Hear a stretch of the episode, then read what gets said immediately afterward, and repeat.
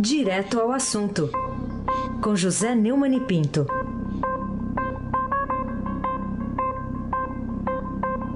Oi, Neumani, bom dia. Bom dia, Heisen Abac, o craque. Bom dia e bem-vinda de volta, Carolina Ercolim, tintim por tintim. Bom dia, Rai. Oh, ó. Bom dia, Neumani. Oi, bom dia, também respondo, então. É, pode ser, pode ser. Gostei da confusão. Esse garoto tem, tem futuro, futuro. Bom dia, Almirante Nelson. E pedalinho. Bom dia, Bárbara Guerra. Bom dia, Moacir Biasi. Bom dia, Clã Bonfim, Emanuel Alice Isadora. Bom dia, ouvinte da Rádio Eldorado. Melhor ouvinte, 77,3 FM. Aysen Abac, o craque.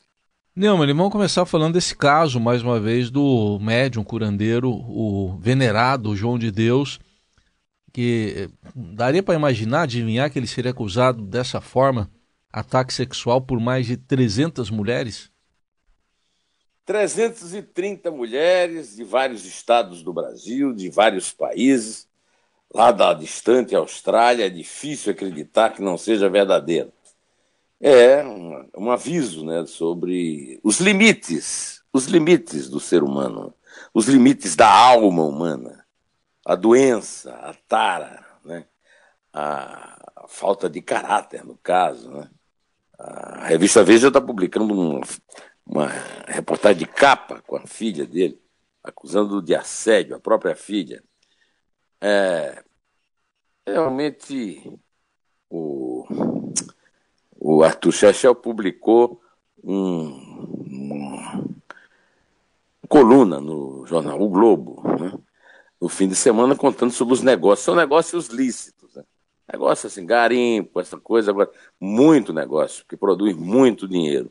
E o Estadão está perguntando, é, um, numa reportagem, sobre o futuro de Abadiânia, o futuro da casa Dom Inácio de Loyola, sem o curandeiro, Acho difícil, lamento muito pela cidade, é um, o comércio todo que movimenta os negócios, mas é difícil a sobrevivência com o curandeiro preso, preso acusado por crimes tão violentos. Agora, é, essa desculpa de que é uma conspiração fica meio difícil. Uma conspiração de 330 mulheres dos, de vários estados e vários países. É, essa conspiração é parecida com a conspiração é, que o Lula acusa, da qual o Lula acusa ser vítima, lá em Curitiba. Né? Essa é apenas uma comparação para ver que esse tipo de versão é difícil de colar, porque tem muita gente contando muitas histórias, muitos depoimentos. A coisa é realmente grave, feia e dolorosa para todos nós, mesmo para as pessoas como eu que não acreditam em curandeirismo, em, né, nesses, mas tem que respeitar, como eu respeito. Eu respeito não apenas as 330 vítimas que eh, acusaram e que estão é, dando depoimento sobre João de Deus, mas sobre as outras que ainda calam, porque você sabe que nesse crime aí, muita gente cala até por vergonha, né? E, e deve ter muito mais gente que foi atacada e não vai ser dando depoimento de gente que não foi que vai superar isso, não é verdade? Carolina Ercolim, tintim por tintim. É isso. Bom, ainda tem essa história do, do dinheiro, né? Porque 35 milhões de reais movimentados pelo João de Deus acabou chamando a atenção, inclusive, do, do COAF. E aí a defesa, né, o doutor Alberto Toron, que já participou da defesa de vários casos emblemáticos aqui da justiça do país, tentou minimizar, dizendo que só baixou algumas aplicaçõezinhas, né? É, baixou aplicações, mostrou que o COAF age não apenas, né, porque tem uma onda de, de bolsonarista aí nos, nas redes sociais reclamando que o COAF não agiu, tendo o COAF agido esses anos todos.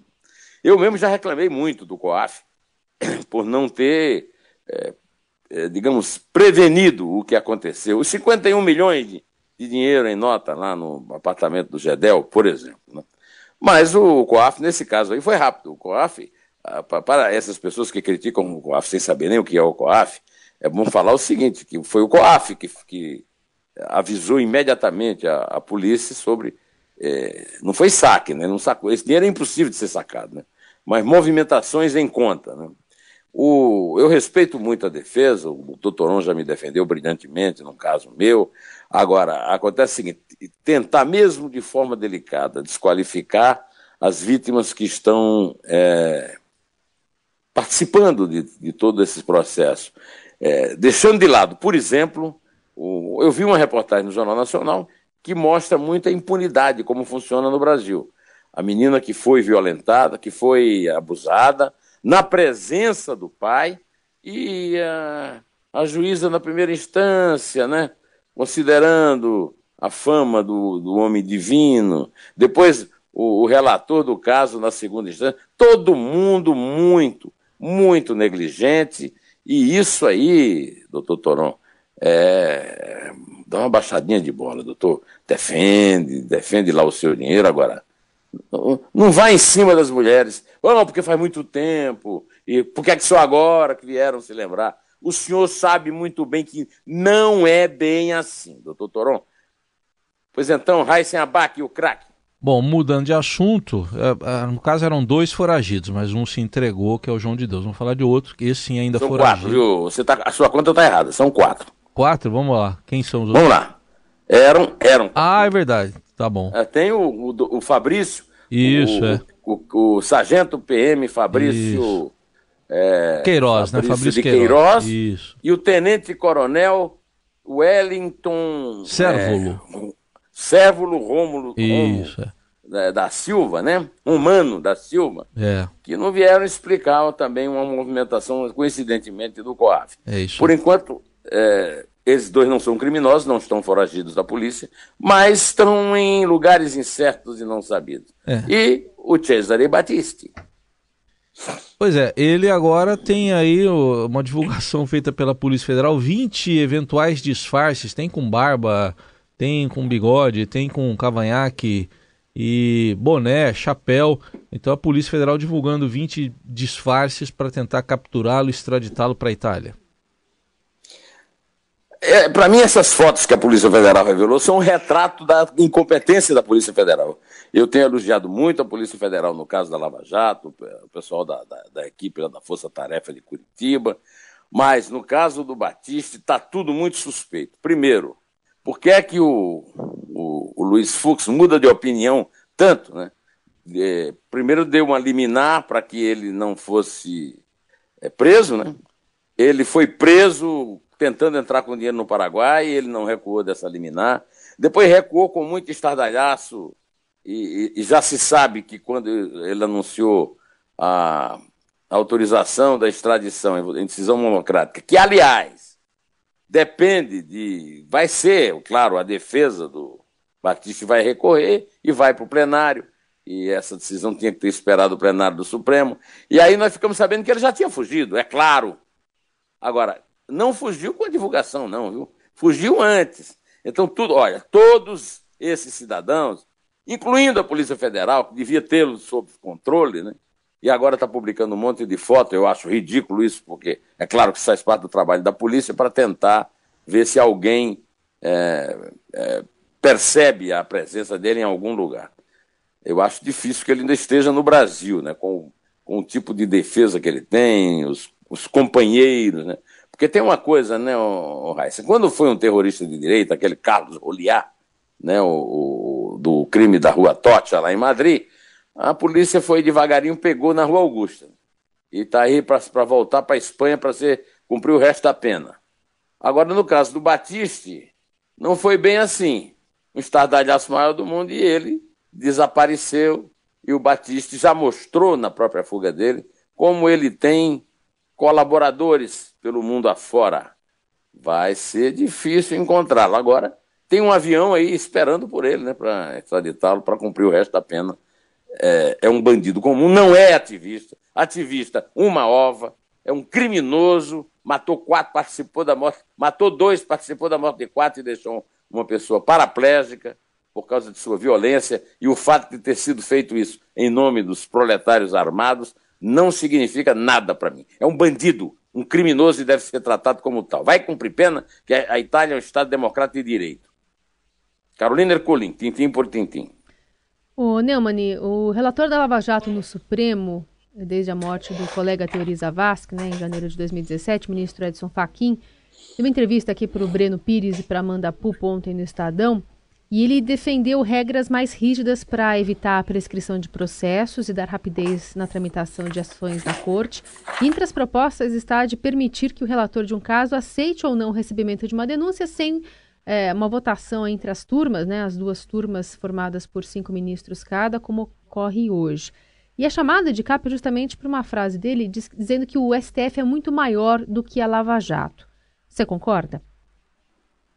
Carolina, eh, eu fiz um comentário hoje no Estadão Notícias, está no ar desde as 6 horas da manhã, que é o, o podcast do Estadão, da, do portal do Estadão, é, chamando isso de síndrome da supremacia aguda. Né?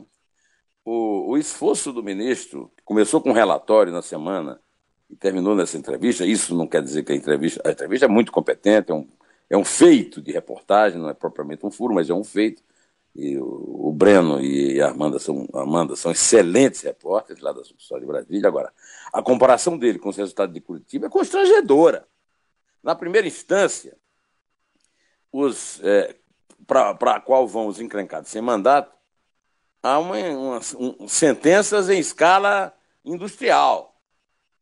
A Curitiba produziu, Carolina, Reis, meus queridos ouvintes, 226 condenações contra 146 réus. É porque alguns foram condenados mais de uma vez, né? Essas sentenças somam 2.120 anos, 5 meses e 20 dias. No Supremo, houve uma condenação.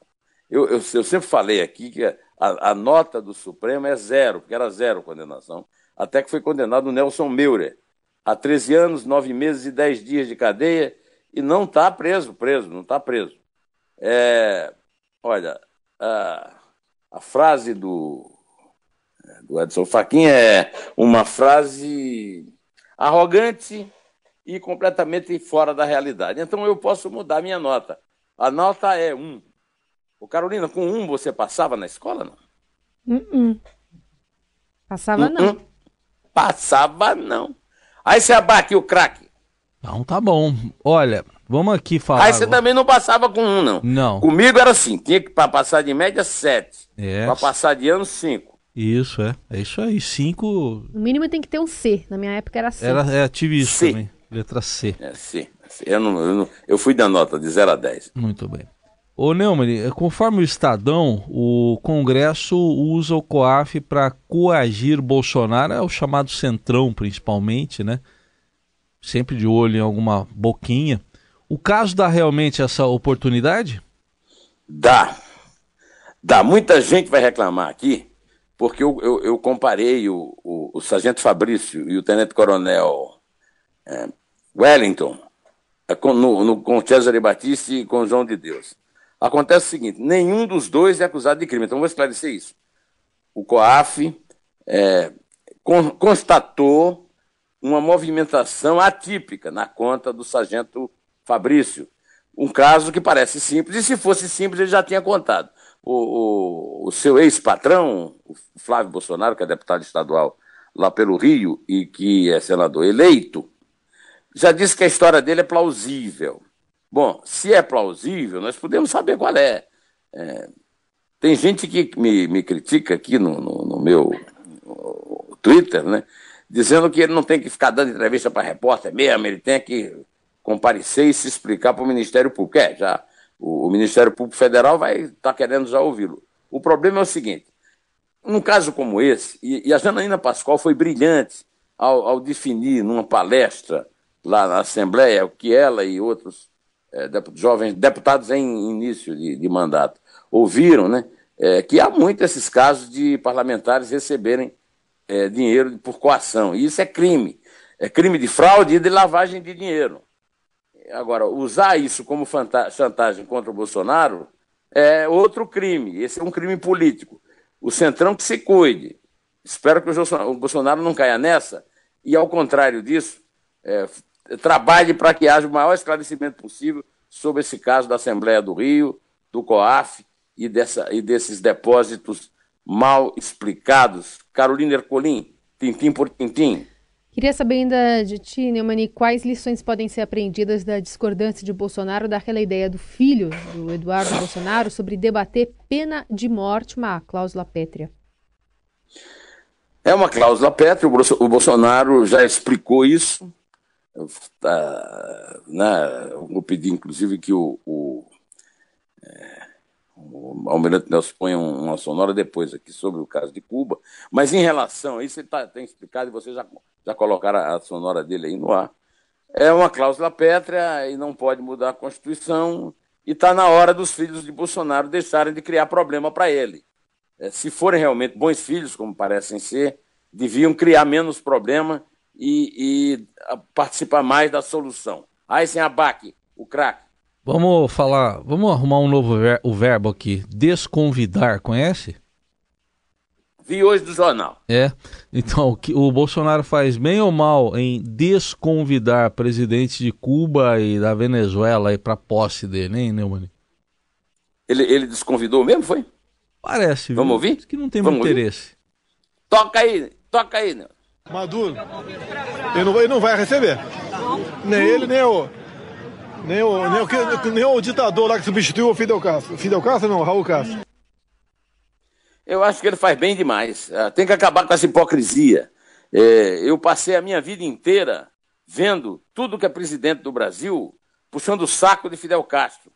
É, o Collor puxava o saco do Fidel Castro, o, o Sarney puxava o saco do Fidel Castro, o Collor recebia charutos do Fidel Castro. Fidel Castro era um ditador, era um tirano, boçal, babaca, cruel.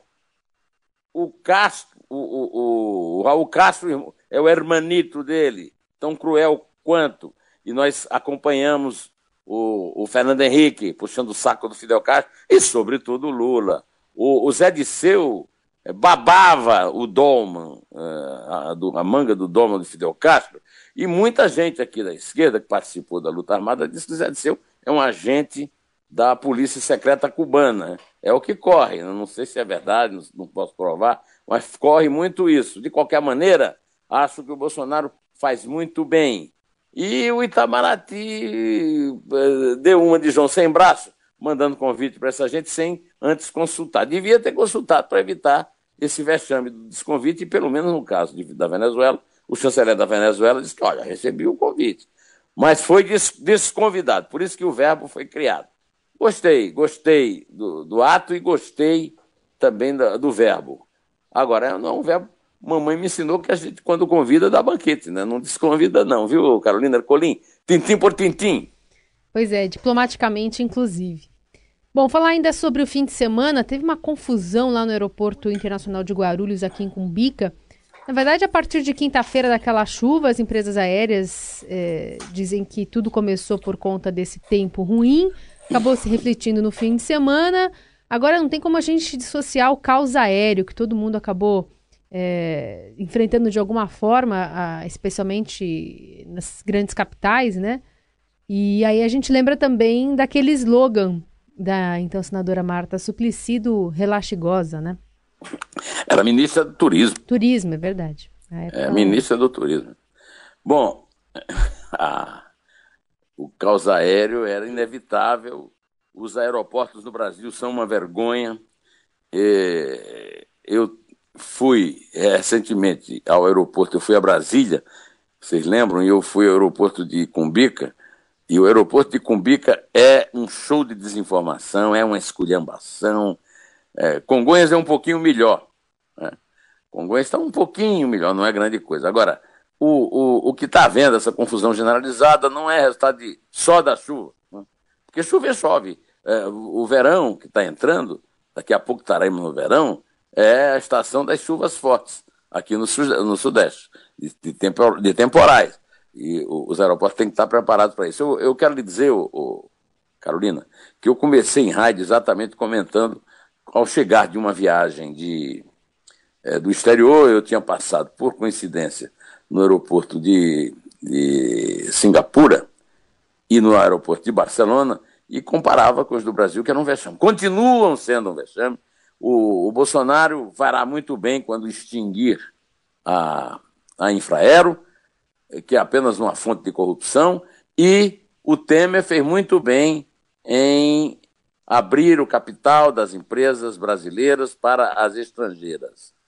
Aliás, eu quero dizer que eu acho que parte desse caos agora tem a ver com retaliação é, dessas empresas, dessa decisão do Temer, que elas estão protestando, e uma das formas de protestar é: ontem eu fui a, Congonha, não fui a Cumbica, e não, e não via funcionários das empresas dando informações, ajudando os é, passageiros no meio. Não, não, havia um caos como houve em Cumbica, mas no meio daquela confusão natural de véspera de Natal, né? Olha aí, estamos de olho aqui, viu, para reclamar. Carolina Ercolim, conte aí, número por número, que hoje nós vamos fechar aqui com chave de ouro. A partir de três, nós somos três, a partir de três, nós contaremos. Contemos. Feliz semana para todos. Contemos então. É três. É dois. É um. Em pé.